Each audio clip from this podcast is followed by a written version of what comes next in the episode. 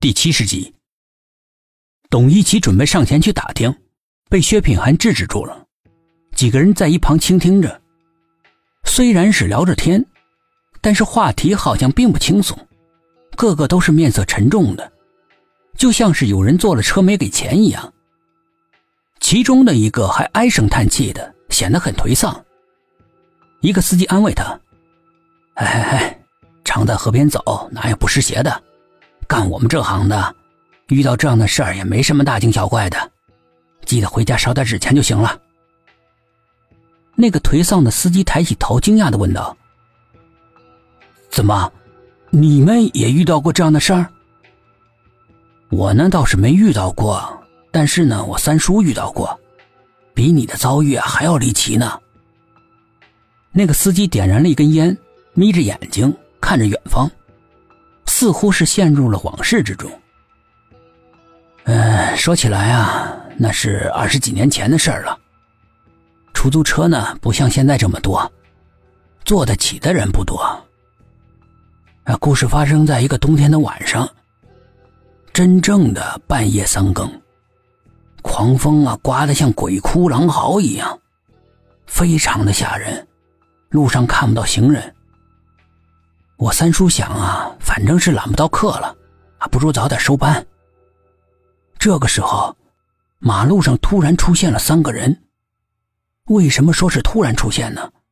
因为之前我三叔就明明看到没人的，现在却凭空有了。三叔当时觉得很奇怪，但是没多想。如果他要是多想一会儿的话，也就不会发生后面的事儿了。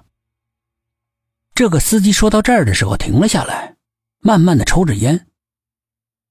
哎呀，后面发生什么事儿？你快说呀！你，先前那个垂头丧气的出租车司机催促道。那个司机弹了弹烟灰。三个人啊，着急忙慌的上了车，告诉我三叔要他们要去的地方。他们说的那个地方呢，很偏。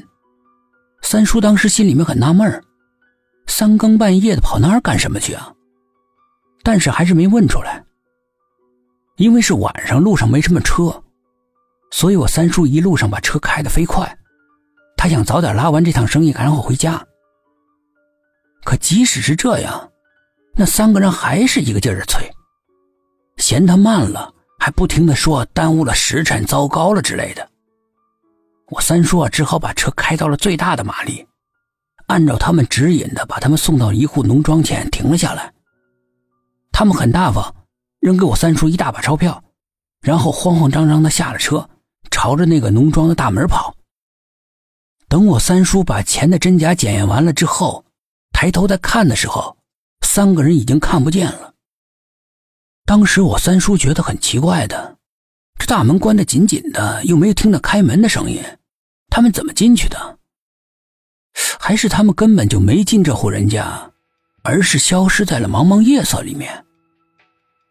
那个时候天太晚了，风呢刮得也吓人，像鬼哭狼嚎一样。我三叔也就没多想，就回家了。第二天早上起来看报纸的时候，上面有则新闻引起他注意了，说昨天晚上一个饭局上醉死了三个官员。上面还登有那三个人的照片，跟昨天晚上他拉的那个客人长得是一模一样。当时我三叔吓得浑身直哆嗦，正好我三婶儿也惶恐不安的跑过来，说他昨天收到的那个钱里面有好多冥币。我三叔一听，脑袋嗡的一下，整个人完全傻了。等平静下来了之后。他第一件事就是去那间农庄。